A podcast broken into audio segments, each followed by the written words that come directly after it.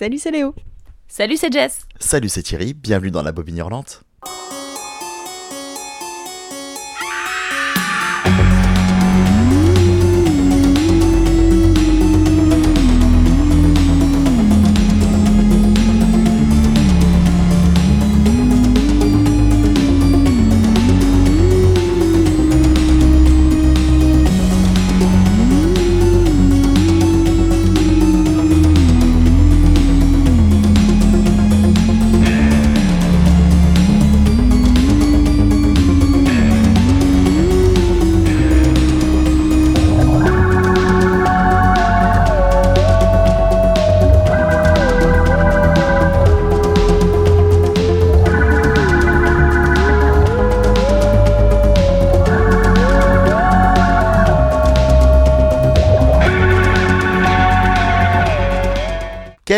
Cachotier ce Georges Romero C'est suite à son décès que son épouse retrouve cachée au grenier la bobine, toujours vive et hurlante, de l'un de ses tout premiers films, The Amusement Park. Restauré, le film ressort en salle pour nos regards passionnés. Ces 54 minutes le font entrer dans la catégorie des moyens métrages, ces films trop longs pour être des courts, mais trop courts pour être des longs. Nous est alors venue une réflexion. S'il est de commune mesure de considérer l'intégralité des longs métrages comme les canons de la filmographie d'un auteur, ces formats plus courts sont aussi garants de sa personnalité et forgent ses thématiques et obsessions.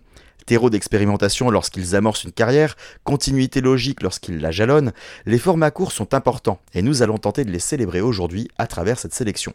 Mais revenons vers notre ami désingueur de zombies et entrons dans son parc d'attractions.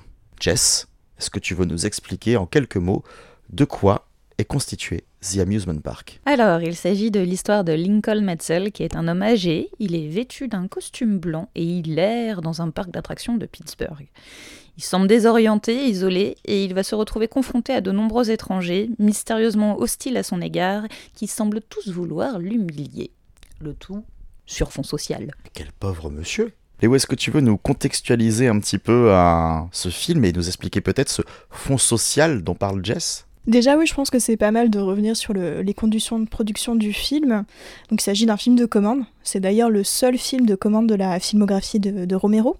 Euh, c'est donc un film commandé par la Lutheran Service Society of Western Pennsylvania.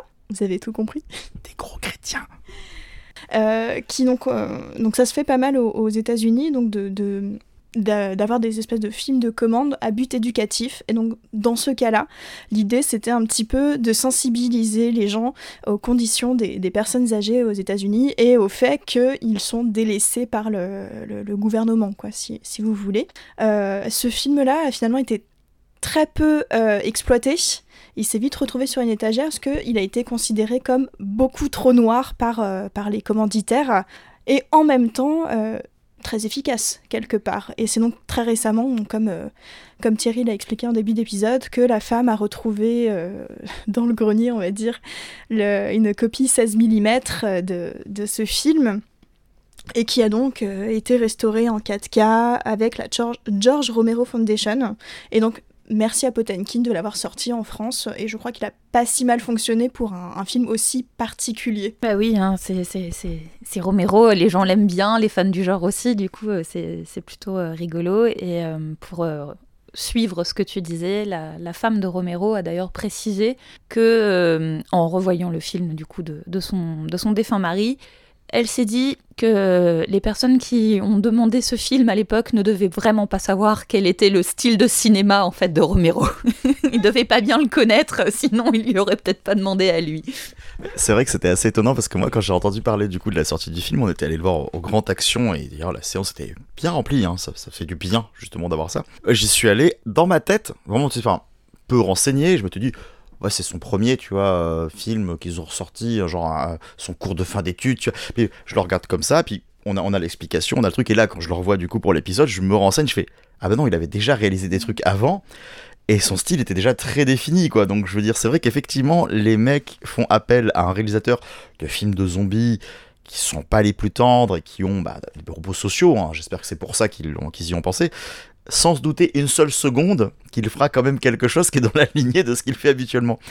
Ils avaient beaucoup d'espoir, hein, mais c'est vrai que comme tu le dis Léo, euh, en réalité le film est extrêmement efficace dans ce qu'il démontre et euh, je trouve qu'il coche parfaitement les cases de ce qu'on lui a commandé en fait, et qu'il n'y a pas vraiment de souci là-dessus. Peut-être que le ton ne convenait pas du coup à ces personnes, mais on ne peut pas nier le message, on ne peut pas nier la portée sociale, et on peut pas juste sortir de là en s'étant dit qu'on a pris un, trip un peu horrifique et sensationnel. On, comprend en fait ce qu'il essaye de dire. en tout cas, moi, ça m'a frappé. Et même si j'avais pas eu le contexte, bah, on comprend le message social. Donc j'ai du mal à, effectivement comprendre leur dégoût euh, et leur rejet de ce film en fait. Je pense pas qu'on puisse parler de dégoût ou de rejet. Je pense qu'il ont dû, il y a eu des, premières projections tests. Ils ont dû voir que le but était peut-être pas atteint. Ils ont dû réfléchir au pourquoi du comment et du coup arrêter de le, diffuser. Euh, je crois pas qu'il faut les, diaboliser comme ça finalement. Et peut-être qu'au final le film leur plaisait quand même, mais ils se sont dit bah non en fait ça fonctionne pas, c'est pas ce qu'il nous faut, donc on va arrêter. De ce que j'ai trouvé sur les financeurs euh, à l'époque en fait qui voulaient pas assumer ce film, c'est qu'ils disaient juste en fait qu'il était trop puissant pour la société américaine. Donc en soi pas un rejet de l'œuvre de, Romero, mais quelque chose d'inadapté par rapport en fait à ce qui, ce qui pouvait être montré. Euh, entre guillemets au grand public. Si c'est en plus fait pour faire une sorte de pub effectivement euh, ça peut être un peu euh, un peu délicat quoi. Mais bon. Je, veux dire parce qu'il a quand même eu une petite vie une petite exploitation quand même. Il c'est pas ils sont pas dit à la projection test ah non quelle horreur on arrête tout il a quand même eu une petite un petit début de, mais c'est une expression particulière parce que du coup c'est pas un film de salle c'est vraiment un film qui est montré euh, je pense à des groupes de personnes pour sensibiliser. Donc euh, forcément évidemment si ces gens retiennent plus le côté choc du film et pas forcément euh, le, fait qu'il faut aider les personnes âgées ça va à l'encontre du but premier du, du, film quoi. À remettre dans le contexte qu'on est en 73 en plus quand même quand ça sort donc c'est pas nous aujourd'hui qui le revoyons qui retrouvons ça et qui faisons effectivement cette espèce de de, regard euh, sur, euh, sur l'impact que ça, que ça a pu avoir. Parce que même encore aujourd'hui, il a un impact et preuve en est, c'est qu'il est sorti, euh, entre guillemets, en salle et en, du coup en coffret Potemkin sous couvert que c'est un film de genre et un film de Romero. Donc effectivement, on est bien loin de sa destination première, entre guillemets, de sa, de sa fonction première. Donc euh, oui, à, sacrément recontextualiser parce que oui, effectivement, si, on regarde juste le, texte très... Je, même, dis même pas sous-texte, hein, parce que là, en l'occurrence, le texte vraiment direct, c'est carrément efficace. Enfin, il n'y a pas de souci. Mais c'est vrai que si tu le remets à l'époque et par rapport à ce qui a été demandé, tu peux comprendre que bah, c'est peut-être un peu délicat, effectivement, à exploiter, quoi.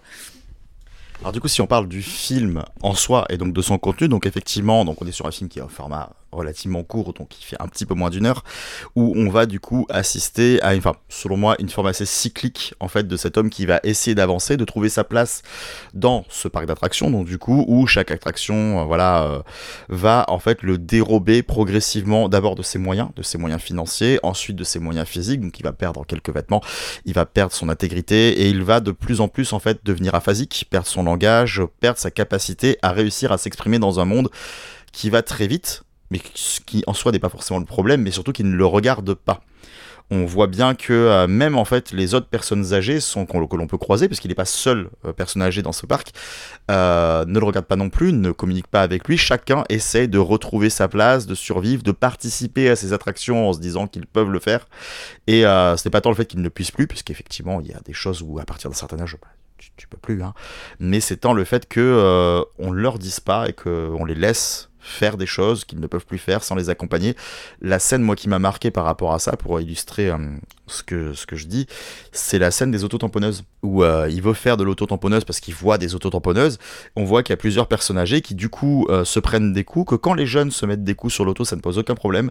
Dès que c'est des vieux, il y a des arrêts, on les accuse d'avoir mal regardé, on les accuse d'avoir mal fait, et eux n'ont plus conscience qu'ils sont dans une forme de jeu et du coup, il n'y a pas d'explication, il n'y a rien autour d'eux, on ne fait que les punir et les condamner d'être là et voilà, de, parasiter en fait euh, cette vitesse et cet ordre social qui n'a plus besoin d'eux. Et j'ai trouvé ça très, euh, bah, très violent. voilà. Et du coup, enfin, c'est une des illustrations en tout cas moi qui m'ont marqué dans le film. Je sais pas de votre côté. Euh, si vous avez envie de relever d'autres choses. Moi, enfin, c'est vraiment le film dans, dans, son ensemble parce que ça montre bien, euh, comment dire, euh, le sentiment d'inutilité que doivent avoir aussi certaines euh, personnes âgées, voire même beaucoup de personnes âgées, l'abandon, la perte d'intégrité, la perte de ses moyens. Donc ça, c'est aussi quelque chose d'inéluctable à la vieillesse, il faut pas l'oublier. Mais en plus, là, il y a le traitement par rapport à la société. Et il faut pas oublier qu'aux États-Unis, si tu n'es pas richou et que tu peux pas aller faire ta retraite en Floride, tu, tu continues à travailler ou tu succombes un petit peu tout seul aussi comme tu peux. Et même encore si tu as euh, les moyens de t'assurer, entre guillemets, un confort de vie, il faut pas oublier que ils sont beaucoup plus euh, catégoriques que nous, dans le sens où à partir de 55 ans, tu passes des tests pour voir si tu vois encore suffisamment bien pour conduire, et si tu réussis pas ton test, ça dégage. Tu conduis plus, t'as plus de bagnole, t'as plus rien, t'as plus ton autonomie, et ça, tu ne peux pas aller à l'encontre. Donc il faut quand même, enfin, pas oublier que voilà, c'est aussi un autre, euh, un autre monde. On te fait bien comprendre que tu n'es plus actif et que tu ne sers plus à rien. Et en l'occurrence, bah oui, le, moyen métrage montre vraiment. Euh, bah, dans toute sa. C'est une symbolique très simple en fin de compte, hein, euh, que, bah oui, ton tu n'as plus, tu, tu, sers plus à rien, quoi. Euh, je trouve que c'est très, très bien, très, très bien dépeint, en fait, dans le, dans le métrage. Moi, ce que je trouve encore plus crève-cœur, c'est qu'en fait, il y a des moments où on te montre qu'une personne âgée peut servir à quelque chose. Quelle surprise, attention. Euh, toutes ces connaissances accumulées, le fait qu'ils sont présents, qu'ils ont du temps disponible et qu'ils peuvent donc s'occuper d'enfants, qui, alors selon moi, devrait être l'ordre normal des choses dans la société, c'est que les personnes qui sont plus capables de faire des tâches difficiles et qui demandent une force physique ou une, une, acuité mentale puissent au moins s'occuper euh, de transmettre leur, euh, savoir euh, aux jeunes générations. Et donc il y a une scène où on le, voit en train de lire une histoire et une petite fille qui est en train de pique-niquer avec sa famille et il y a un petit moment de tendresse qui se crée et c'est vraiment très joli. Et, et ben non, en fait, la famille se barre sans même regarder ce, ce vieil qui était en train de, de s'occuper de cette petite fille et qui avec une, vraie relation humaine qui commençait à se créer. Et le film, je crois, se termine quasiment là-dessus. Et c'est vraiment un crève-cœur cette scène. Oui, c'est d'autant qu'il n'y a que la petite qui lui apporte l'attention, le temps de l'histoire, et qui, à partir du moment où on lui dit, bof, ta place est plus là, elle, elle s'en va. Mais ça, oui, effectivement, euh, ce que je disais sur la, la, société qui va trop vite et tout ça, là, c'est de manière générale, mais c'est vrai que oui, il y a une lecture qui est aussi très américaine, comme tu le disais, et euh, qui de toute façon part du principe qu'à partir du moment où tu ne participes plus à l'économie, euh, tu n'es plus vraiment un ou une citoyenne. Ce qui est très, malheureusement, très dérangeant. Et, et c'est d'autant plus triste de se dire que ce film, du coup, est âgé hein, maintenant quand même, et euh, que son message, euh, bah, enfin c'est pas quelque chose qui a été très nuancé dans la manière dont euh, les choses se sont taxées aux États-Unis. Les, personnes âgées continuent, à part, part quand elles font des fonds de retraite privés qui du coup les ruinent et leur font pas vivre avec grand chose. On a toujours ce problème du qu'est-ce qu'on fait des aînés et on a encore des personnes très âgées qui ont cumulent deux emplois, qui font des trucs, pas forcément des trucs très physiques, mais qui continuent à cumuler des emplois et qui bah, du coup n'ont pas le droit à une fin de vie décente puisque leur fin de vie ce sera crever au travail, quoi. C'est du coup voilà, horrible de se dire, on voit un film qui maintenant a 50 ans et qui euh, dit la même chose que ce qu'on remarque aujourd'hui. Ah ben ça donne envie enfin, On précise que, enfin, je sais pas, enfin, je trouve que quand même le film est très bon, hein, donc euh, foncez, hein, faut, enfin, c'est important de le voir et ça, surtout si vous aimez Romero, ça rentre quand même pas mal aussi dans cette thématique. Ça fait déprimer, mais c'est important de le voir. et puis pour le coup, bah, il a aussi une dimension de zombie quelque part en fait. Sauf que là, c'est mis euh, dans non mais enfin voilà, mm. sauf que c'est vraiment mis dans une autre dans une autre entre guillemets euh, symbolique quoi. Les parcs d'attractions sont souvent dotés de la fameuse maison hantée. Abritant bien des mystères, elle fait l'amusement des maquilleurs et maquilleuses qui tentent de nouvelles créations pour nous flanquer les pétoches avec leurs monstres. Mais les freaks sont-ils tous des êtres destinés à nous nuire? Réponse en musique, avec Michael Jackson et le réalisateur Stan Winston qui utilisent les derniers artifices techniques pour les mettre en scène. On va vous parler donc du coup d'un clip, voilà, d'un clip long, hein, donc on va pas non plus considérer que c'est l'équivalent d'une petite musique euh, de 3 à 6 minutes, mais euh, enfin, vous dites voilà, d'un moyen métrage qui va euh, comporter plusieurs parties musicales, donc c'est Ghost, Michael Jackson's Ghost, si on veut hein, dire l'appellation exacte, sorti en 1995. Donc pour vous contextualiser un petit peu ça, Michael Jackson est un habitué hein, des clips à rallonge, on va dire, où l'idée est de, de, vraiment créer une histoire autour. On pense notamment à Thriller, on pense au Bad réalisé par Scorsese, sorti en 96. Et donc du coup, enfin, ces clips utilisent régulièrement des artifices techniques assez prononcés. On pense par exemple à Black or White avec euh, l'une des premières utilisations du morphing euh, au même moment que Terminator 2 euh, le concrétisait aux yeux du grand public. Et donc du coup, un clip de Michael Jackson, généralement, c'est très attendu, déjà parce que ben, on risque de se prendre de la bonne musique dans les oreilles, hein, ce qui n'est pas non plus détestable, mais parce qu'en plus, on sait que ça va dépasser des limites techniques et que ça va aussi voilà, apporter des choses à nos champs visuels. L'idée derrière Ghost, donc, c'est de mettre en scène premièrement le morceau Too Bad qui vient de l'album History et d'utiliser euh, des morceaux qui n'ont pas été retenus par l'album, donc Is It Scary et Ghost, qui sortiront finalement sur l'album Blood on the Dance Floor deux ans plus tard, donc en 97. Voilà, qui sont du coup un album qui sera composé de cinq morceaux et de remix de l'album History. Et donc voilà, le, le clip va mettre donc en scène un petit village qui vient Enfin, où il y a une, remontée citoyenne de gens qui ne sont pas d'accord qu'il y ait euh, un homme vivant seul dans un manoir euh, qui fait visiblement très très peur et qui pratiquerait peut-être de la magie un peu occulte. Donc ils y vont pour euh, débouter le monstre du village. On est dans un univers qui est très burtonien, voilà, qui fait très penser à tout ça. Et du coup, le monsieur en question, joué par Michael Jackson évidemment, va décider de flanquer une petite frousse à ces personnes, mais de leur rappeler que c'est avant tout du théâtre et qu'on est là pour s'amuser et que quand on a l'esprit pur d'un enfant, et ça on y reviendra, on peut comprendre tout ça. Et donc on va s'asser sur ces trois morceaux, donc comme je disais, Too Bad, Ghosts et Is It Scary, avec différents moments, et utilisant cette fois-ci aussi une nouvelle technique qui est la motion capture, qui en est à ses débuts et qui, avant qu'on en parle plus amplement, est sacrément impressionnante déjà pour l'époque. Alors juste pour euh, rajouter deux trois petites infos, donc à la base c'est quelque chose qui a été écrit par Stephen King, et arrangé par Stan Winston, Mick Garris et Michael Jackson himself. D'ailleurs, il y a une première version qui a commencé à être tournée par Mick Garris mais à cause de certaines petites affaires, on n'est pas là pour faire polémique, ça a été repoussé, ça a été annulé, et c'est donc Stan Winston qui a repris le flambeau en 95 pour le sortir en 96.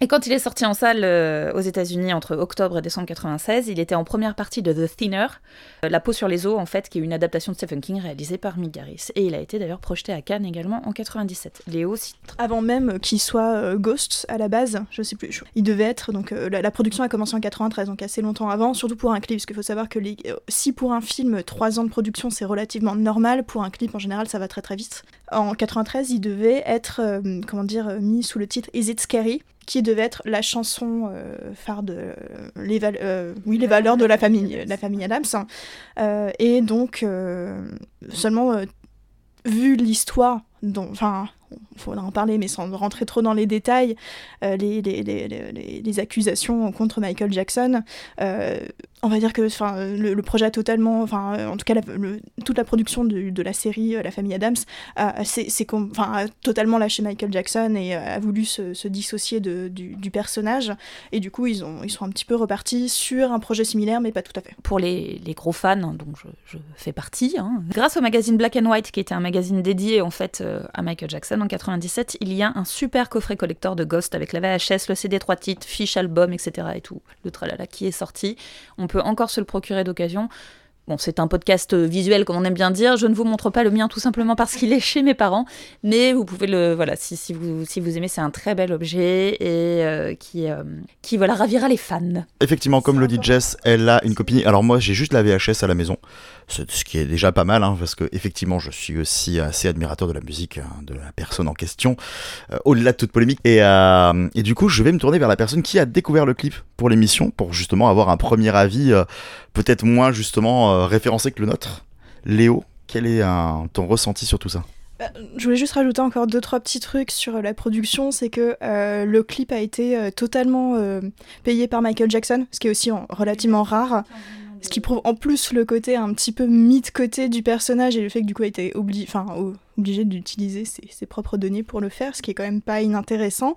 Et euh, surtout, je trouve que ça résonne vachement avec ce que le, clip essaye, montre quelque part et ce qu'il essaye de dire ce qui est pas inintéressant. Et deuxième petit truc, donc il a été réalisé par euh, Stan Winston et euh, c'est un collaborateur de longue date de Michael Jackson, ce qu'il a notamment fait. Donc il est make-up artiste à la base et donc il était sur à peu près tout. Enfin, il a fait les zombies, par exemple. De, du, il a fait les zombies du clip euh, Thriller et Stan Winston, c'est un peu effectivement une, une anthologie euh, de euh, à lui tout seul. Il y a une école hein, qui existe de make-up FX, ou ça et tout. C'est même d'ailleurs, il est beaucoup plus make-up artiste effectivement que, que réalisateur. Hein.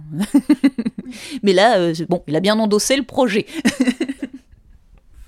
oui, il faut dire qu'en termes de réalisation, c'est quand même assez simple. Et c'est vraiment, vraiment le, maquillage qui est intéressant et les effets spéciaux qui sont passionnants dans ce film-là. Et oui, et, et les chorégraphies. Une petite voix derrière, les chorégraphies. et oui, alors c'était un plaisir à découvrir. Après euh, tu dis bon sans avoir un regard trop référencé je sais à quoi m'attendre avec Michael Jackson. C'est pas un artiste qui me passionne plus que cela mais je, comprends sa patte qu'il a eu sur le monde et euh, le personnage hors norme qu'il est. Et du coup je m'attendais à quelque chose de ce style de sa part pour un euh, triple clip slash moyen métrage. Je sais pas exactement comment on peut considérer la chose. Et ce qu'il essaye de dire un petit peu sur le, le côté du d'être un, un espèce de pestiféré dans un village de gens normaux. Donc il, bon, il a donné un petit peu du coup sa, vision de l'affaire et sa sensation sur ce qu'il était lui-même. Après, j'ai pas envie de, de rentrer dans un jugement, savoir si c'est euh, vrai, pas vrai, etc. Et ni donner mon avis en tant que tel, parce que je trouverais ça pas très pertinent. Mais forcément, ça entache un petit peu le visionnage de ces clips toute cette histoire et toutes ces histoires qui sont quand même hors normes et assez complexes et pas forcément euh, ni blanc ni noir. Donc voilà, c'est un, un, métrage que je connaissais bien, que j'ai pas mal poncé du coup euh, étant gosse, hein, voilà, parce que c'était quelque chose que j'ai limite eu à sa sortie, donc forcément j'étais petit, ça m'a beaucoup influencé, ça m'a beaucoup plu. Euh, je, je, voulais le montrer à la terre entière, je le regardais en boucle et j'aimais beaucoup euh, les morceaux qui en étaient issus. Le revoir là, ça a été effectivement un double parcours du combattant ne serait-ce que déjà, oui, parce qu'effectivement, même si on n'est pas là pour donner notre avis là-dessus, euh, ça influence notre regard et ça va jouer aussi sur la manière dont on perçoit la chose. Et euh, enfin, j'aurais plus par exemple de mal sur ce point-là à voir Macaulay Culkin dans, dans le clip de, de Black or White par exemple. Euh, mais après là-dessus, moi, ce que je disais en fait, ce qui m'avait euh, plus déplu et le, ce que j'ai dit d'ailleurs au début n'était euh, n'était même pas une référence aux affaires qui le concernent, mais il y a moi quelque chose qui me déplaît en fait énormément dans ce clip en fait, c'est qu'il fait une espèce de, de validation de ce qu'il est en expliquant, en moralisant les gens et en leur expliquant euh, vous n'êtes pas foutu de me comprendre. Et, euh, et je trouve que ça casse le rythme. En fait, moi, le clip, alors si je le prenais juste comme tel, sans savoir ce qu'il y avait autour de ça, il a tendance à m'agacer dans la manière dont il est fait parce que moi j'aurais juste aimé voir cette espèce de grand 8 de l'horreur avec euh, l'autre personne, donc le, c'est pas le chef du village, mais donc le meneur de troupe là qui vient pour, euh, pour foutre le dawa et qui est joué par Michael Jackson. Du coup, ça va jouer aussi sur, bah, on va on va pouvoir lui faire faire des chorégraphies avec son son costume, voilà, un peu bouffi hein, et c'est assez rigolo à voir. Et ce qui m'a en fait énormément gâché le visionnage, c'était le fait que l'on passait son temps à faire des inserts et des contre-champs sur les mamans et les gosses qui étaient Waouh Michael, il a fait ça Et ça m'a. Vraiment, j'étais exaspéré. Chaque fois qu'il y avait un plan sur un gosse qui s'extasiait par ce qui se passait, j'en avais marre. Parce que j'avais l'impression qu'il était en train de nous dire Tu vois, public, ça c'est toi, tu dois être cet enfant, tu dois t'extasier parce que je suis magique, je suis merveilleux. Et ça m'a agacé, quoi. J'en avais ras le cul. J'avais juste envie de voir les chorégraphies, de voir le clip, de voir tout ça. J'avais limite, c'était horrible. Je me sentais, enfin, j'avais l'impression de pas apprécier l'œuvre dans son intégralité parce que je me disais, putain, je veux un cut où il y a pas tout ça. Peut-être que c'est justement parce que ce regard était entaché, peut-être parce qu'il y avait une naïveté qui est très présente dans l'œuvre de Michael Jackson et il joue énormément sur la naïveté de son œuvre, le côté je suis Bambi, je suis un grand enfant. Et euh, mais là, j'ai trouvé ça, peut-être avec un regard plus adulte, assez exaspérant. Là où gosse, j'étais totalement émerveillé voilà, mon, ressenti du coup était en mode je suis ravi de revoir ça, ravi de voir que ça a sacrément bien vieilli sur beaucoup d'aspects, donc là-dessus je peux rien dire. Mais voilà, il y avait, euh, il y avait ces contre-pieds qui moi m'ont vraiment euh, fait tiquer régulièrement. Bah, euh, alors moi pareil, hein, c'est quelque chose que j'ai eu à la sortie, que je connais par cœur, et d'ailleurs même là en le revoyant, euh, c'était pas la première fois cette année que je le revoyais, hein, je vais pas mentir, bah, je me suis mise à danser parce que je l'ai tellement poncé que, que j'en connais, euh, en tout cas la chorégraphie de Too Bad par cœur. Bref, un peu, voilà, je, je, sais. Hein, et j'ai pas envie de me faire l'avocat du diable, mais en fait, moi j'essaie quand même de le regarder avec les yeux que j'avais à l'époque et aussi avec euh, ce que je sais entre guillemets de Michael Jackson, sans parler de, de toutes les polémiques en fait autour et de toutes les affaires. Il hein, n'y a pas de fumée sans feu, etc., etc. Mais moi, j'oublie pas un truc, c'est que Michael Jackson, il a toujours adoré tout ce qui était euh, Hammer Company. Il a toujours euh, adoré aussi l'horreur. C'est pas pour rien que le réalisateur qui s'est mis dessus et le mec qui a écrit derrière, c'est Stephen King, c'est Mick Garris et il y a Stan Winston qui est quand même monsieur des FX et tout. Et en fait, moi je trouve les gens ont tendance à associer beaucoup le, clip à Édouard aux mains d'argent de Tim Burton. Moi je le vois vraiment comme euh, plutôt comme Frankenstein qui se fait, euh, enfin la créature de Frankenstein qui est là pour se faire chasser par les villageois, jusqu'à ce qu'on lui dise bon, euh, foutez-moi la paix et laissez-moi faire. Au final, je ne fais de mal à personne. Alors, je veux bien comprendre que par rapport au vécu et à l'histoire de Jackson, ce soit effectivement plus que sujet à controverse. Je peux comprendre complètement. Mais en fait, moi, je pense surtout qu'avant toute chose, c'est plutôt, c'est plutôt une envie de montrer des nouvelles techniques et entre guillemets de l'horreur mêlée de l'ancien et du contemporain et le tout au service d'un clip vidéo. C'est là où aussi, du coup, bah, je me permets un petit peu de je comprends aussi ce que tu dis dans les plans de coupe, etc., etc. Mais c'est ce qui nous rappelle qu'on n'est pas juste dans un clip vidéo, mais aussi dans un métrage. Chose qu'on ne voit pas, par exemple, dans Thriller, si on prend un truc qui peut se comparer, hein, entre guillemets, où en fin de compte, on est euh, dans un. On suit un couple, un mouvement, et ça nous fait traverser le clip. Là, en fait, non, on est, sinon on est devant un spectacle dansé, et on n'est plus forcément dans un court métrage et dans une histoire, en fait, autant, en tant que tel. Et du coup, je pense que Stan Winston n'étant pas forcément réalisateur, ni très bon réalisateur, mais on s'est dit, vas-y, on fait un peu de chant contre chant pour quand même pas oublier qu'il y a un public devant ça, et pas juste les téléspectateurs, et que du coup, il faut qu'on montre un petit peu. Et oui, Michael Jackson avait cette image autoproclamée de King of Pop et avait aussi ce, ce, complexe de Mickey et de Disney et de tout ce que tu peux aller derrière. Genre, c'est formidable, c'est le, le c'est un monde d'enfants, ça, ça émerveille, ça montre ci ou ça. Et en fait, je trouve que c'est juste ça montré de manière très banale parce que, effectivement, la réalisation, elle n'est pas dingue. L'exécution, encore une fois, des des costumes, de tout ce qu'on veut, est incroyable, a très bien vieilli. On joue avec effectivement les, doubles personnages, etc., etc. On a même le droit de critiquer le jeu d'acteur de Michael, hein, qui est pas formidable non plus. Euh, voilà, euh, c'est bon. Mais euh, je pense que c'est c'est pas tant ça, on essaie juste de nous montrer un moment un peu magique en prétendant ça. Après, on peut y faire toutes les, tous les liens. On peut voir Neverland derrière, on peut voir le rapport avec les enfants, on peut voir. Euh, on est à trois ans après l'affaire Chandler, hein, euh, c'est pour ça que d'ailleurs le, premier, le premier jet est tombé à l'eau. Euh, on peut y voir tout ce qu'on veut, moi, j'ai tendance à, croire que c'est juste encore un magicien qui, effectivement, veut nous montrer qu'il était bien le meilleur pour ce genre de choses et qu'il savait s'entourer et faire des choses hallucinantes. Après, effectivement, tu peux aller chercher du sous-texte, tu peux aller voir tout ce que tu veux. Moi, j'ai tendance à voir vraiment ça comme ça parce que c'est aussi comme ça que j'ai envie de garder aussi certaines choses de cet artiste-là, malgré tout ce qu'il y a pu avoir. Les freaks ne sont jamais aussi dangereux que lorsqu'ils sont nos propres démons. Reflets de nos peurs et nos angoisses, ils sont autant de freins imaginaires que d'entités réelles à combattre. Sus au banana split, allons voir du côté des démons de Dorothy.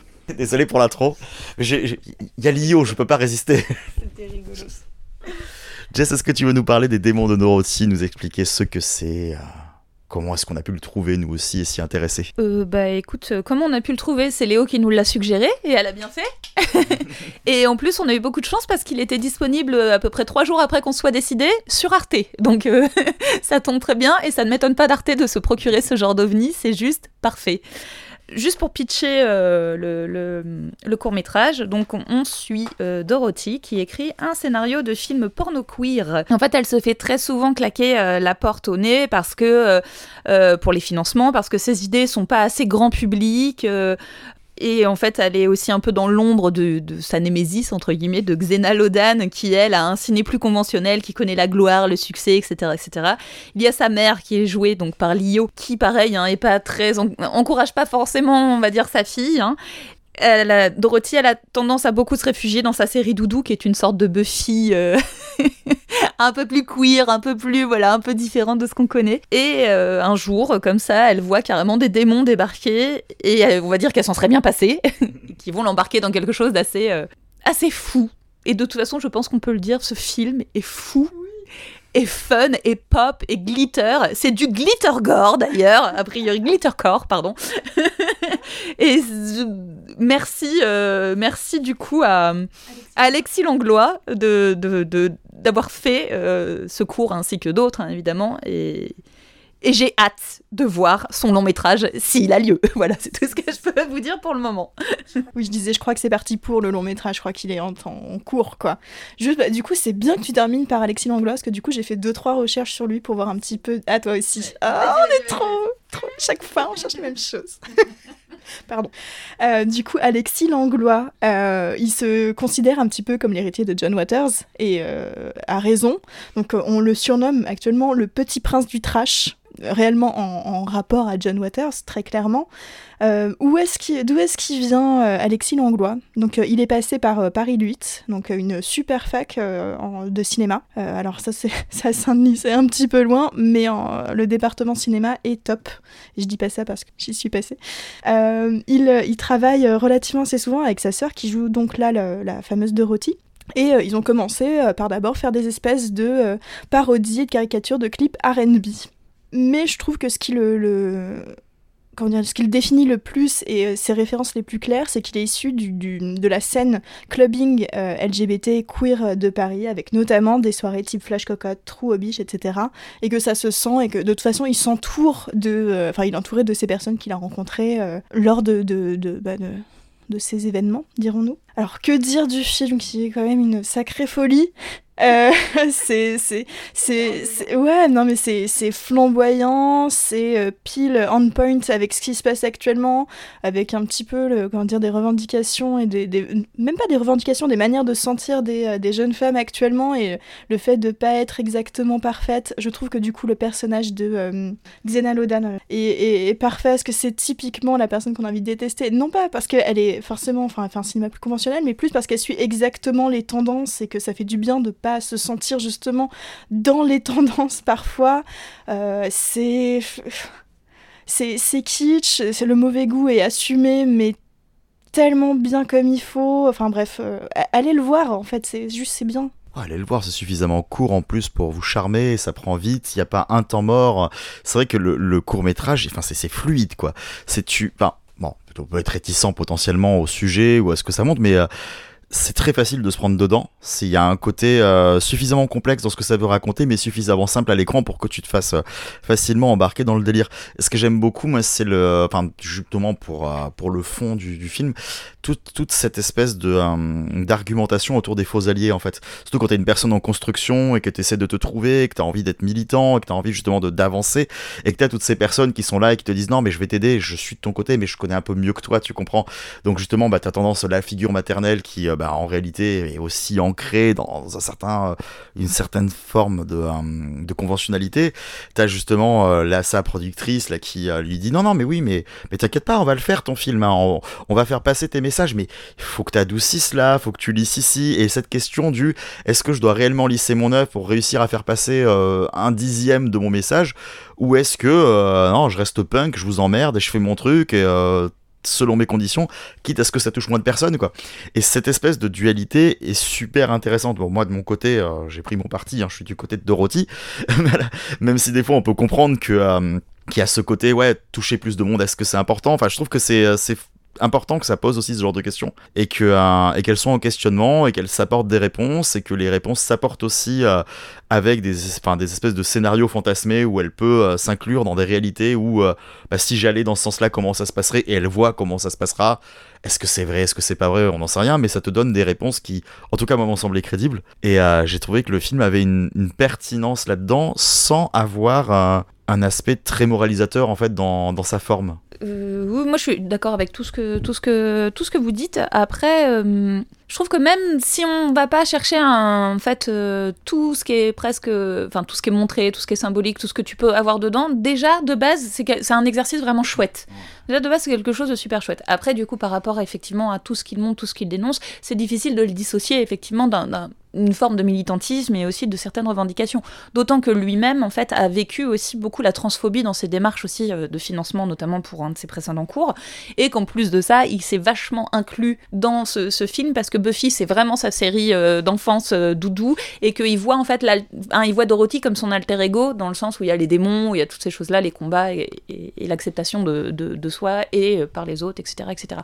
Je sais pas, en fait, c'est juste un... C'est tellement une boule d'énergie, en fait, euh, que je sais pas s'il y a beaucoup, beaucoup de choses à en dire, à part effectivement profiter, profiter de, de, le regarder. Euh, prenez la petite appli Arte TV et puis hop, zou, hein, voilà, c'est vraiment un Et je pense qu'il faut suivre ce gars et il faut aller voir, euh, faudra aller voir vraiment son long métrage s'il sort, le futur long métrage qui a priori est en préparation, parce que il a, il a y a un vrai sens de, du montage, un vrai sens visuel et Waouh, c'est électrisant quoi. C'est vraiment électrisant, c'est ultra fun et, ça fait du bien quoi. Fun, c'est exactement le terme qui me vient à l'esprit et qui je trouve rend du coup le métrage, bah, ce que je disais, accessible en fait. Par rapport à d'autres trucs que moi je vais pas renier parce que bon, on est initié et on apprécie ça, mais des fois il y a un côté un peu abrupt, des fois un côté un peu opaque qui fait qu'on peut avoir du mal à rentrer dans ces films-là. Mais là, je pense que même pour un public non initié, bah, c'est ultra fun, c'est visuel, c'est chatoyant, t'y vas quoi. Ça chatouille. Ça chatouille. non, mais c'est bon, hein, tout a été dit, hein, allez-y, c'est bien. parce qu'on est tous ultra gamélisés de voir que tout le monde est content. ça fait du bien. Ah là là là là là là. On va faire une question parce que du coup, c'est vrai que là, malheureusement, je peux difficilement trouver un point de raccord pour euh, repartir là-dessus, même s'il y en a toujours. Hein. Mais on va surtout pas vous faire l'affront de vous présenter David Lynch on ne va pas vous faire l'affront de vous présenter David Lynch. Cerbère créatif possédant autant de têtes que Dale Cooper a d'alter ego, l'excentrique américain s'est depuis longtemps enfui dans la Black Lodge, d'où il nous relate les nouvelles absurdes de son univers parallèle. Fin commentateur de l'idiotie américaine, c'est lors d'une étrange mini-série, Rabbits, qu'il se démarque encore à l'écran. Léo, est-ce que tu veux nous expliquer un petit peu euh, tout ce qui tourne autour de ce cet étrange Rabbits? Easy peasy, facile, comme toujours avec David Lynch. Non, c'est encore, euh, encore une fois une expérimentation audiovisuelle de David Lynch, un véritable plaisir. on va commencer par le simple. Qu'est-ce que c'est? Qu'est-ce qu'on voit à l'écran, grosso modo? Alors c'est mi-sitcom, mi-cauchemar éveillé, le quotidien morne de trois lapins anthropomorphes, entrecoupés d'apparitions inquiétantes. Je pense qu'on peut pas résumer mieux que ça. Il faut le regarder de toute façon pour, euh, appréhender la chose. Donc Rabbit, c'est donc une web série de 8 épisodes. Euh, alors, dans un premier temps, qui ont été euh, mis en ligne sur le site de David Lynch. Ensuite, ils sont plus du tout disponibles sur le site. Maintenant, ils ont été édités dans la collection Lime Green Set, donc de Lynch. Alors, on le retrouve aussi en partie euh, dans le film Inland Empire. enfin, je pense que vous le savez, enfin, c'est reconnu, il y a des, extraits. Et euh, alors, ce qu'il faut savoir, un petit peu petite note sur la, production, comme Da Vinci, on le sait, est plutôt un touche à tout et il aime bien faire les choses de manière un petit peu, euh, pas do it yourself, mais quasiment. Enfin, il a un côté un peu très organique dans sa façon de faire et très un petit peu petit scientifique quasiment. En fait, il a construit les décors dans son jardin à Hollywood.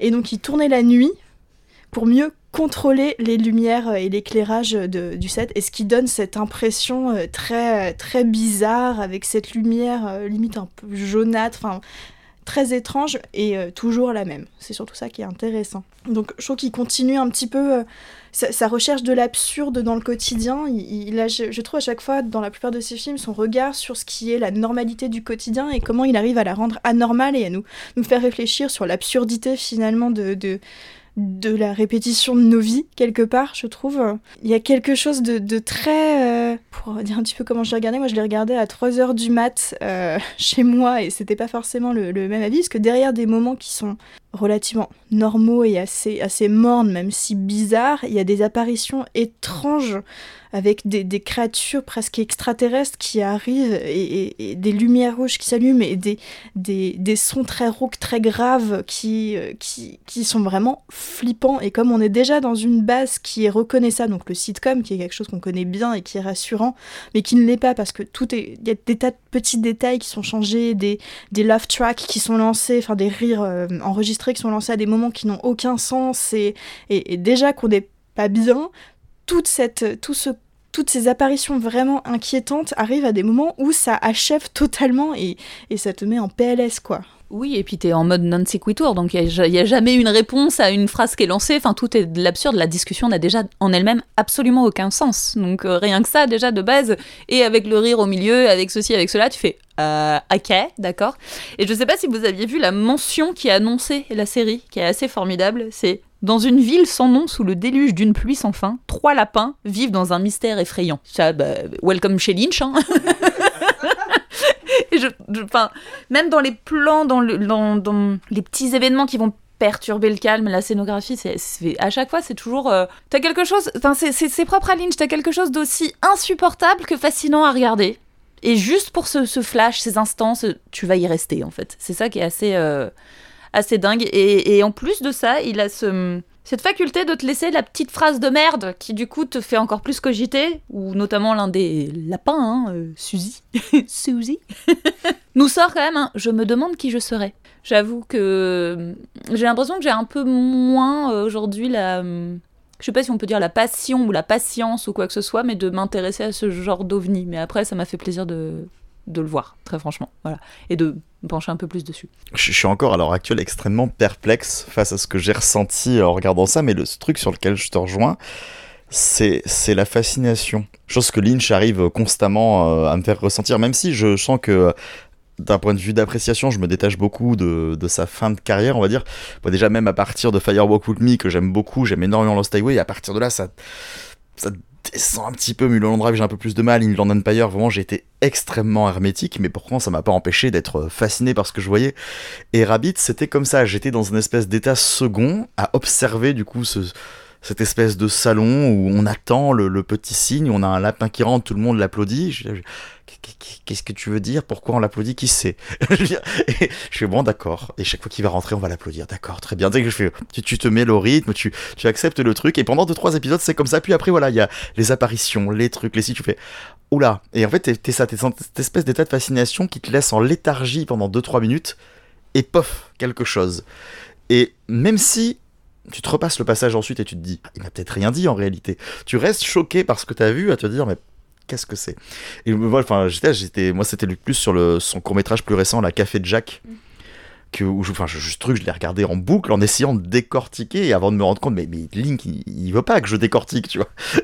mais mais t'as quand même cette envie de te dire, tu me caches des choses. Je veux dire, Rabbit, dans la façon dont les dialogues étaient amorcés, j'ai vraiment voulu tenter le euh, télécharger l'épisode pour le mettre en, en bande arrière au niveau du son. Il y a un truc caché. Vois, voilà, je pensais aux Beatles, je pensais à tout ça, je- mais sûrement pas en réalité. Mais tu es persuadé, enfin ça se persuade qu'il y a des choses et il y a sûrement des trucs cachés là où on n'imagine pas et des trucs pas cachés là où il nous fait croire qu'il y en a. ouais, c'est super abstrait. Voilà, donc ce que je ressens, c'est une incompréhension totale. Ou alors pas Et c'est ou alors pas du tout. Et je sais pas. Je pense pas. Enfin, je pense qu'il a sa vision très particulière du monde et qu'il essaye de nous retransmettre ce que lui ressent face au monde. Et je pense qu'on est vraiment plus dans de la, du, sensa- de la- du sensation que réellement du euh, Shyamalan qui essaye de cacher des trucs euh, avec du faux intellectualisme à la con, quoi. Ah oui, non, non. Clairement, je l'accuse pas de ça. hein.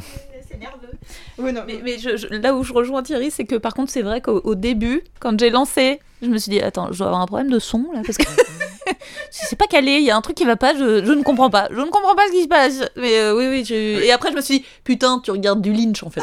Je pense que c'est le, c'est le côté rationaliste en fait qui parle. C'est le fait qu'on on est conditionné à vouloir trouver un sens. Donc on se dit, il peut pas faire ça comme ça, il a forcément un truc à dire. Et donc tu te forces tout ça avant de te rappeler justement que, bah non en fait. C'est- C'est c'est de l'absurde nihiliste presque à ce stade. Oui, et puis c'est- c'est c'est propre à l'humain de, de vouloir donner un sens à tout ce qui l'entoure, même, même des choses nouvelles ou autres. Et du coup, bah, c'est propre à Lynch de tout faire pour nous perturber et nous foutre la gueule à l'envers sur ce genre d'événement. Donc, euh, ouais. je sais pas s'il le voit comme ça et si c'est Ça a son sûrement un sens pour lui, premier. Oui, c'est ce que je dis en fait. Je pense que c'est réellement ses perceptions à lui et qu'en fait, il essaye pas de nous perturber, il essaye de, de, de faire son truc, tu vois. C'est comme un, un gamin qui, qui va créer son monde et qui du coup. Enfin. va du coup d'office nous perturber, en fait, qu'il le veuille ou non. Ah oui, non, d'accord. Ok, ok, d'accord. ce sens-là. Oui, oui, non, mais je veux dire, c'était pas une intention première. Et du coup, quand tu parlais du son, je trouvais que c'était un bon moyen de continuer sur la musique et les premières notes de Badalamenti et que ça fait toujours plaisir à entendre et c'est tout. On, on aime beaucoup Monsieur Angelo. Si, ah si, un petit truc, j'ai- j'aime bien aussi sa manière, et du coup là c'est plus sur sa fin de carrière, et limite je la trouve presque plus passionnante, qu'il a plus de liberté et qu'il tente des trucs, c'est sa manière de euh, jouer sur comment on montre un film, et euh, qu'est-ce qu'un film, et euh, alors on va dire que ses premiers films sont relativement plus classiques, entre guillemets, avec des gros guillemets, hein. On se comprend, mais au moins ils sont projetés dans des salles de cinéma avec euh, distributeurs, producteurs, blablabla.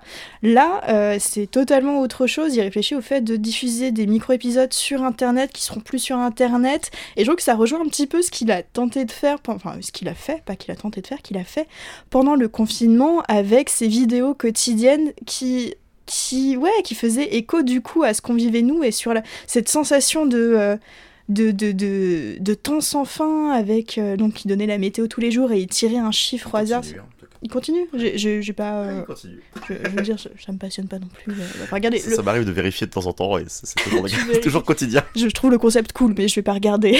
je joue pas à la loterie avec lui. Ouais, ouais, ouais, non, je sais pas pourquoi je fais ça, franchement. Et donc, euh, je trouvais ça réellement passionnant. Du coup, cette espèce d'esprit qui essaye d'aller voir en dehors des, des systèmes déjà imposés et qui juste Enfin, il le fait même pas consciemment, peut-être, je sais pas, mais juste essayer de faire autrement, de d'expérimenter, exactement. Ah, mais clairement, je pense que c'est David Lynch initialement faisait du cinéma américain parce que c'était un moyen à sa portée de pouvoir s'exprimer en respectant quelques codes, et puis un jour il a dit je vais faire un nouveau média qui s'appelle juste David Lynch, quoi. Et on espère qu'il pourra continuer encore quelques temps, même si malheureusement il n'y a pas de film caché qui est tombé à Cannes. Maintenant, nous nous dirigeons vers la première proposition de Carlo Mirabella Davis, connu pour son long métrage Swallow en 2019, film qui dénote des films précédemment présentés par son approche plus réaliste. Je suis désolé de n'avoir fait qu'une introduction aussi courte. J'étais malheureusement pas très inspiré, sans que le film m'ait déplu. Léo, est-ce que tu veux nous en dire un peu plus? Bien sûr, avec plaisir.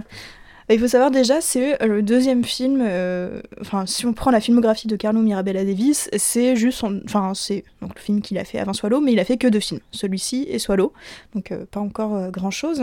Et disons qu'il il a une, approche plus classique dans le sens où pour un réalisateur, c'est l'idée, on fait d'abord un court métrage court, un court métrage plus long, donc plutôt moyen métrage, puis long métrage. Donc là, il est un petit peu dans les cornes, un petit peu finalement comme les démons de Dorothy. On est dans un type de carrière plus classique, on est moins dans de l'expérimental comme on peut avoir, ou dans du film de commande, ou dans du clip. Euh, c'est plus classique. Alors qu'est-ce que c'est euh, Sur le fil du rasoir, donc c'est un film de 2009. Donc on suit une famille très croyante qui amène avec elle en voiture un vendeur de couteaux jusqu'à sa vie natale et il va se passer des choses assez étranges. Je vais pas en dire plus parce que c'est un peu dommage. On joue beaucoup sur les apparences dans ce film, finalement un peu comme dans Swallow. Euh, c'est un film vraiment d'ambiance. Euh, c'est très lourd, c'est très pesant. On voit cette espèce de, route américaine, donc il y a un regard peut-être un peu désabusé sur les États-Unis. Il y a un côté un petit peu slow burn, assez euh, cryptique, on ne comprend pas forcément tout exactement ce qui se passe. Il y a une étrangeté, mais qui se définit très lentement, très calmement, pour finir par un, final assez choc, mais euh, qui, qui, va avec le film. Enfin, en tout cas, moi, il m'a beaucoup plu ce film. Les acteurs sont très bien choisis vraiment, euh, ont tous des, têtes particulières et jouent en accord avec ce que le film essaye de dire, avec cette étrangeté qu'on retrouve dans Swallow et ce côté un peu décalé, un peu lent, un peu, euh, un peu particulier. Euh, oui, oui, moi je te rejoins sur tout ce que tu dis. ce qui m'a, ce qui m'a plu en fait, enfin, c'est qu'on a vraiment quelque chose de, l'ordre effectivement du très presque très normal, très lisse, très anecdotique comme ça. Et au final, on a, on a quand même cette jeune femme qui euh, a toujours une image très sublimée. Elle semble un peu flotter, un peu irréelle. Et au début, c'est presque imperceptible. Et puis, on commence à, vraiment s'accentuer sur elle. Et bizarrement, là où on aurait tendance à vachement sexualiser certains plans ou autres et à le magnifier, là on n'est pas là-dedans. Euh, on va avoir un plan sur son épaule, mais la bretelle du soutien-gorge n'est pas très belle, elle est mal mise. Et, et ce, qui est, ce qui est très étrange, c'est qu'en fait, on va la mettre au cœur du désir, mais un peu comme un leurre. Et c'est un peu là-dessus que va reposer justement ce retournement bien particulier, cette scène un peu choc, comme tu dis. Mais voilà, j'ai assez assez peu de choses à en dire. Euh, je trouve qu'effectivement les personnes sont bien castées et que tout fonctionne bien, que c'est bien shooté. Mais c'est vraiment ça, moi, qui m'a intrigué cette, euh, cette jeune femme et la, perception qu'on en donne en fait au, milieu de tout ça. En fait, il y a quelque chose d'assez, euh, c'est pas évolutif, c'est pas non plus contemplatif, mais c'est ouais, vraiment c'est ton piège en fait. C'est cette espèce de piège qui discrètement va se refermer et ça m'a assez ça ça m'a assez fasciné en fait. J'ai trouvé vraiment très très intéressant. J'ai pas vu Swallow, je voulais le voir pour aujourd'hui pour, euh, pour justement en savoir un peu plus sur, euh, sur le film, euh, je, je, le verrai, c'est, ça me semble sûr, parce que j'ai été vraiment intriguée par ce réalisateur et j'ai envie de voir un peu plus en fait, j'ai envie d'en savoir un petit peu plus très étonné qu'il ait mis 10 ans du coup à, pouvoir concrétiser Swallow derrière. bon moi je, malheureusement c'est vrai que j'ai pas le même sûrement pas eu la même attention. Je pense que vous sur le film je me suis très rapidement détaché euh, de ce que je voyais. Du coup, là même, le fait que tu, enfin, que tu me disais que dans l'ambiance ça ressemble un petit peu à, Swallow ou quelque chose, je l'ai pas énormément ressenti comme ça, donc peut-être que j'en avais une attente plus directe et que, euh, et que j'ai pas réussi à m'inclure dans, dans, tout ça. Mais j'ai voilà, j'ai eu un état assez passif sans forcément m'intéresser à ce que je voyais, au personnage, au déroulement. Ce qui fait qu'en plus de ça, quand il y a eu bah, justement l'événement un peu choc, j'étais vraiment au-delà, à même plus euh, assimiler les raisons pour lesquelles euh, c'est arrivé euh, jusque-là, parce que justement, j'ai pas ressenti la mise en place de ces événements. Donc, du coup, c'est. Enfin, de ces éléments, pardon. Du coup, voilà, je pourrais pas en parler énormément, je préfère passer limite mon tour sur celui-là.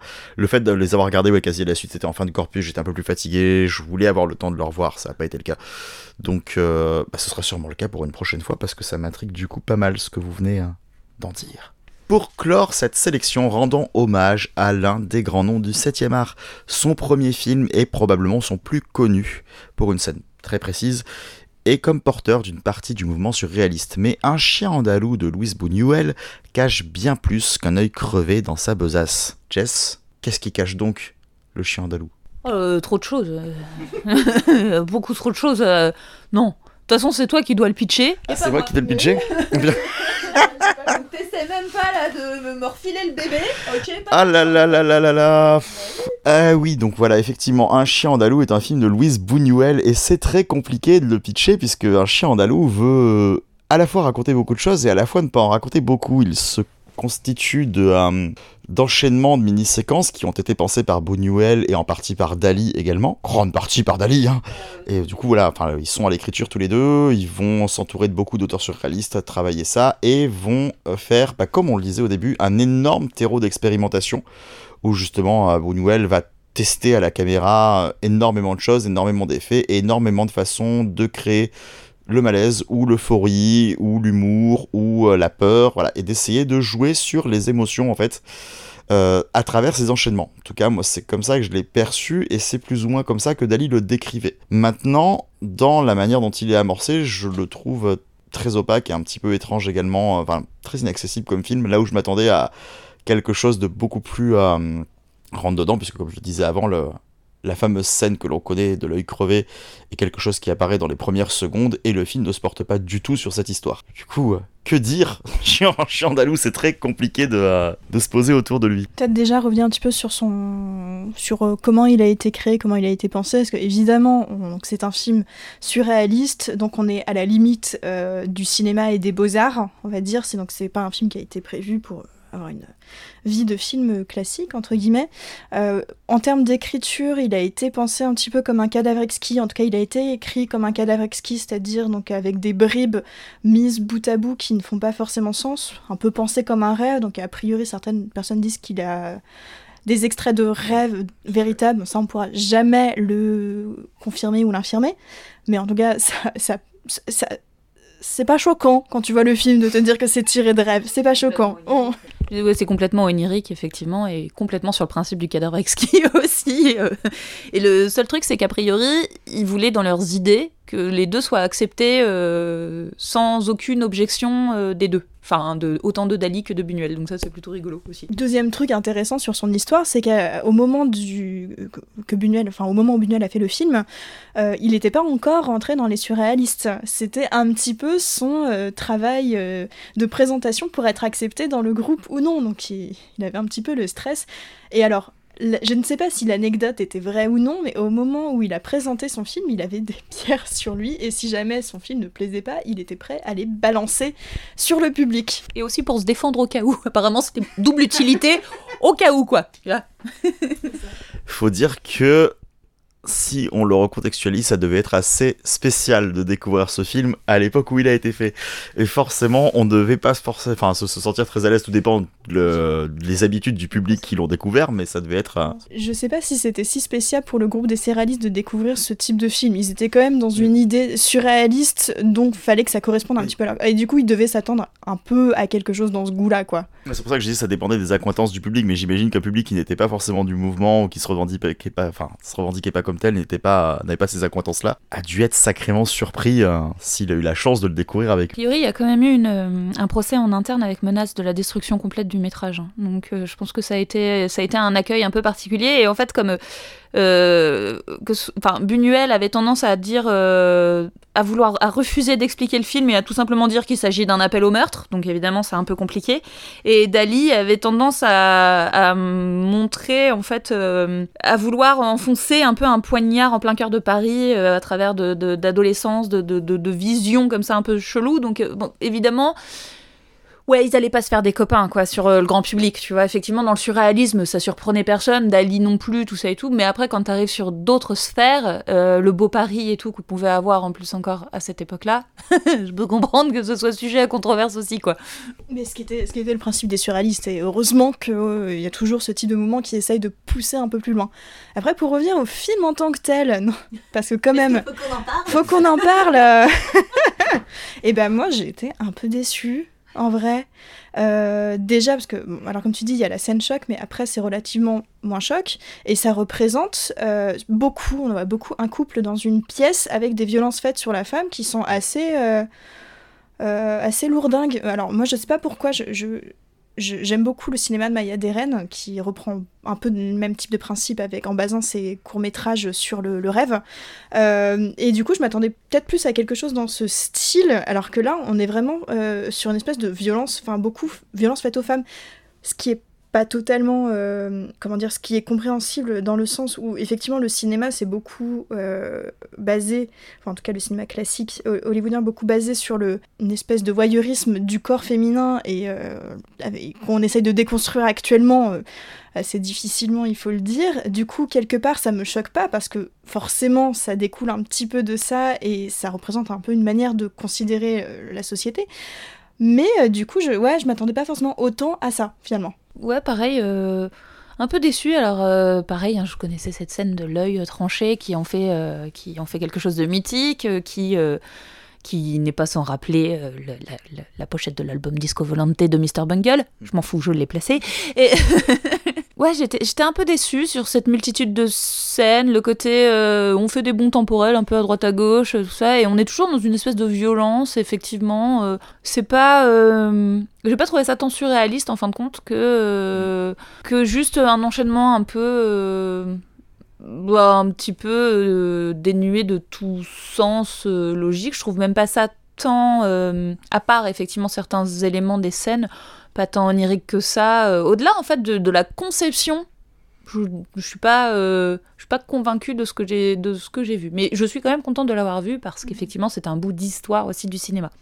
Mais je, vous rejoins pas mal en fait. Moi, je suis un petit peu déçu dans le déroulé du film, euh, dans le sens où effectivement, ça commence par des choses qui sont voilà très graphiques, très chocs. J'ai effectivement pensé comme toi à Maïa des Rennes quand il y avait euh, enfin ce côté là où je me disais oui bon on va peut-être en voir des enchaînements de séquences qui vont tenter plein de choses et tout ça. Enfin j'avais pensé un petit peu à ça. Et finalement euh, dans ce que ça veut montrer ça montre des scènes ben, je vais pas dire banales mais des scènes que l'on a déjà vues utilisant juste euh, le surréalisme pour les montrer différemment. Mais ça ne raconte rien de plus que des choses qui sont soit banalisées à cette période soit déjà dénoncées trop faiblement à cette période.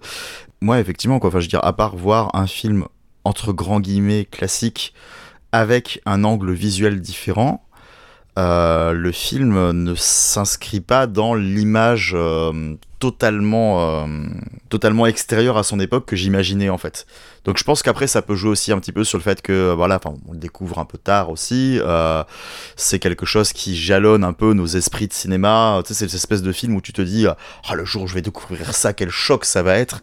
Et peut-être qu'en réalité les émotions chocs on les a déjà eues tellement par d'autres endroits que quand on découvre euh, une genèse et, euh, un film qui a pu apporter aussi ces choses-là, on n'a peut-être pas ce frisson. Donc je sais pas si, sans, nous accuser de l'avoir mal découvert parce que c'est pas forcément le cas, mais c'est vrai que les, euh, en tout cas les espoirs, mais les, les idées que je m'y faisais ont été à la fois remplies sur certains aspects et, et à la fois dépassées en me disant ah finalement c'est ça. D'accord, c'est bien, mais après, on peut aussi, euh, enfin entre guillemets, euh, faire. On avait déjà parlé de, Buñuel. Et notamment du fait qu'il a mis quasiment 30 ans, je crois, après avant de refaire un film. Donc on, peut, on peut aussi se dire que ça se trouve, le mec a juste rencontré Dali, il y a eu un truc, ils ont fait une expérience et, c'est comme une grosse gueule de bois dont tu as envie de pas te souvenir. non, non, mais j'en sais rien, tu vois, on, peut, on peut supposer un peu ce qu'on veut aussi et, c'est resté quand même bah, dans les annales, dans l'histoire, dans tout ce qui va avec, mais peut-être qu'en fait, c'est pas c'est pas quelque chose qui correspond vraiment à ce que cette personne-là, entre guillemets, euh, a eu envie après de faire euh, avec son, le reste de son œuvre. quoi. S'éloigne à la fois ou pas tant dans les thématiques, mais dans, en tout cas dans, les, dans, dans, le ton visuel, il s'éloigne beaucoup. Hein. Après, c'est assez impressionnant de se dire d'ailleurs qu'effectivement, il y a un long gap de temps avant le retour à une carrière cinématographique et qu'il a quand même réussi à faire énormément de films. Euh, le gars derrière, tu fais CA, pour le gars qui s'est lancé du coup sur le tard après tout ça il a cravaché, hein, euh, Monsieur Buñuel. Je pense surtout qu'il était très très jeune à l'époque. Je sais plus à l'époque de, euh, de Un chien dans le loup. Non, mais surtout que voilà. Et puis en fait, ça prend du temps de faire des films. Donc en général, les ce qu'on appelle jeunes réalisateurs, ils ont déjà quasiment 45 ans euh, entre guillemets ceux qui font qui commencent en carrière. Alors que là, c'est comme je disais, on n'est pas dans du cinéma cinéma. On est dans quelque chose d'hybride et et qui, qui, qui, donc c'est compréhensible finalement que sa carrière cinématographique en tel arrive beaucoup plus tard. quoi. C'était notre sélection de moyens métrages. Voilà, on espère que ça vous a plu. On a essayé de faire des choses variées, d'essayer justement de trouver des styles et des époques qui euh, vont euh, enfin, un petit peu euh, se distordre et pouvoir proposer plusieurs visions du cinéma, plusieurs époques du cinéma, plusieurs nationalités de cinéma. Est-ce que, avant que nous passions vers le chemin de la suite de nos épisodes, que vous avez des recos actuelles, des choses dont vous avez parler, ou non actuelles, des choses qui vous ont marqué dernièrement. Pile dans l'actualité, est-ce que le film devrait sortir grosso modo la semaine de la sortie du, de l'épisode? Donc il s'agit du second film de Monia Chokri, Babysitter, qui est vraiment très bien. Euh, donc on suit une, un couple dont la femme est en plein postpartum, vient de vient de d'accoucher, et euh, il décide de euh, euh, d'engager une babysitter. Ah si, avant ça quand même, le mari se retrouve euh, dans une histoire euh, de, de, qui devient très politisée de d'harcèlement de rue où il est il est du coup mis au, banc pour avoir comment dire touché une, une, journaliste un soir de beuverie et il y a toute l'histoire du est-ce qu'il doit s'excuser pas s'excuser comment le faire etc du coup c'est vraiment c'est une comédie euh, assez grinçante euh, sur euh, comment les femmes subissent finalement le machisme, ce qui était accepté avant, plus accepté maintenant, et vraiment qui a un petit peu digéré tous les derniers mouvements MeToo pour proposer cette vision très sensible avec ce regard qu'a Monia Chokri qui est très très particulier, un petit peu un petit peu distancié sur ce qui se passe, et c'est vraiment un film qui est à la fois très drôle, très touchant, et, et à voir absolument. En plus, il y a une esthétique, ah oui, dialesque très, très belle. Euh, moi, je vais vous parler du film euh, Impetigore, qui est un film indonésien de 2019 euh, que j'ai découvert cette semaine parce qu'il commence à être un petit peu disponible sur les plateformes à droite à gauche. Donc en gros, on suit une jeune femme qui s'appelle Maya, qui après une attaque sur son lieu de travail, va se rendre avec son amie euh, Denny euh, dans son village a priori d'enfance, puisqu'elle elle est euh, entre guillemets orpheline, elle n'a aucun souvenir de ses parents à part une photo d'elle avec un couple et une très grande maison derrière. Donc elle se rend dans un tout petit village euh, presque inconnues de tous dans les fins fonds de, l'Indonésie. Elles vont un petit peu euh, enquêter comme ça, euh, savoir ce qui s'est passé et redécouvrir son histoire qui est troublante à souhait. Et, en fait, le film joue avec vraiment avec un côté très historique et aussi avec des, des démonstrations d'art indonésien qu'on ne fait plus aujourd'hui, qu'on ne pratique vraiment que que très rarement avec toutes ces petites marionnettes à l'ancienne et tout. En fait, ça m'a un petit peu fasciné, j'avoue. Euh, le, film n'est pas parfait. Après, c'est très bien filmé. C'est pas souvent non plus qu'on a la chance de voir euh, ces films-là, surtout dans la catégorie film de genre. C'est très bien joué, c'est très bien mené, c'est bien écrit. Et euh, moi, j'ai vraiment voyagé. En fait, pour le coup, j'ai vraiment voyagé et j'ai passé un très bon moment. du coup, je vous recommande chaudement ce film autant pour le dépaysement que pour le plaisir gore et aussi le plaisir de choses qu'on n'a pas l'habitude de voir. Euh, notamment certains FX qui sont bien poussés, bien sympas. Et, c'est non, c'est vraiment, euh, il y a plein de retournements en plus, plein de petites choses. Bon, il y a une toute fin qui sent un peu la fin rajoutée euh, prod, et ça c'est un peu dommage. Mais sinon tout le tout le chemin est vraiment vraiment fantastique quoi. Euh, Alors moi du coup je vais parler d'un film qui est actuellement en salle qui vient de sortir. Alors évidemment c'est difficile de se prononcer sur est-ce qu'il sera encore en salle quand l'épisode sortira, mais il sera bien à un moment euh, en VOD, en physique ou quoi que ce soit. Euh, je vais parler de Vortex de Gaspard Noé, donc son tout dernier film, euh, qui va voilà proposer une nouvelle expérience traumatique, hein, comme il sait si bien les faire, en proposant du coup de nous offrir sur un plateau la mort de Françoise Lebrun et de Dario Argento. Et c'est difficile de le décrire autrement, surtout que du coup, euh, il n'y a pas de personnage. Françoise Lebrun joue Françoise Lebrun, Dario Argento et Dario Argento, dans un univers qui ressemble fortement euh, à leurs deux euh, habitats de vie. Et on va donc du coup avoir un, split screen complet sur donc ce couple couple fantasmé puisqu'ils ne sont pas ensemble à la vie, euh, qui, enfin, et où les deux vont bah, lentement se diriger, elle vers voilà la perte de son esprit, lui vers la perte de son corps. C'est très abrupt, c'est très lent, c'est à vitesse de ces personnes qui, chaque fois qu'elles se réveillent le matin, ont juste un jour de sursis supplémentaire, en sachant pertinemment qu'elles vont euh, lentement vers la fin. Le split screen au début peut sembler artificiel, mais gagnant en pertinence à mesure justement que bah, les deux s'éloignent et que chacun part à sa façon. C'est assez horrible, on sait depuis dès le début ce qui va se passer. On a un troisième point de vue de leur fils qui est montré de temps en temps et qu'il ne peut strictement rien faire, qui est joué par un Alex Lutz euh, fantastique. Il faut savoir que les trois acteurs sont dans quasiment tout le temps dans un, exercice d'improvisation et que ça donne un côté extrêmement authentique, chacun et chacune du coup ayant accepté vraiment de livrer énormément de choses. Ça donne très envie dès la fin du métrage d'aller voir des interviews des deux personnes, enfin des deux personnes âgées en question, pour être sûr qu'elles vont bien et de se rassurer un petit peu là-dessus. Mais c'est aussi réaliste, hein, ce sont des personnes âgées qui finiront par partir. Ça donne envie de contacter ses proches.